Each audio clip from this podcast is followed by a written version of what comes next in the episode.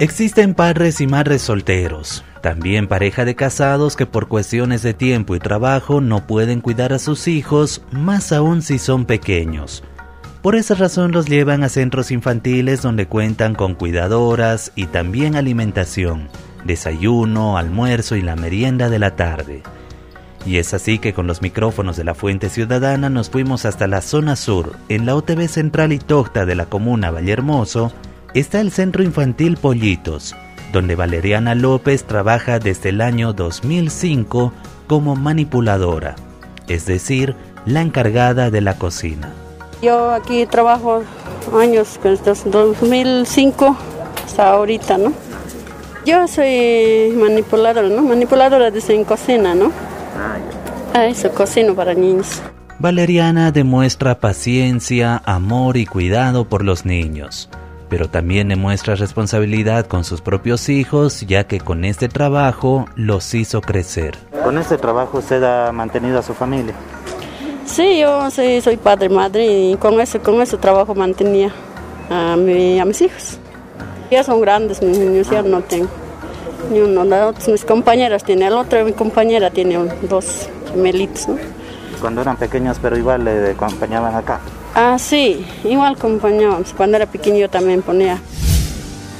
Y no todo es color de rosa. A causa de la pandemia del COVID-19 se cerraron los centros infantiles, pero ahora que se reactivaron, Valeriana todavía no cuenta con un contrato y es una preocupación que ella tiene sobre todo por el tema salarial ya que como explicó, con esto mantiene a sus hijos. Hemos empezado casi tres semanas y nunca dice firme un contrato. Así parece que estamos trabajando gratis así. Es que aquí exigen las mamás grave, exigen cuándo va a abrir el centro, cuándo va a abrir. Por no te hemos abierto, aunque así gratis no se puede. No se dice qué día firmamos contrato. Eso me reclamo de mí, ¿no? O sea que la alcaldía no les eh, paga ningún sueldo o no perciben nada. Mm, se pagan sueldo, pero mucho atraso, mucho atraso. Mira, año pasado hemos trabajado y ayer tenía que salir, eran los nombres, hasta ahorita no sale. Algunos mmm, profes salen, pero algunos a este centro no salen ni uno.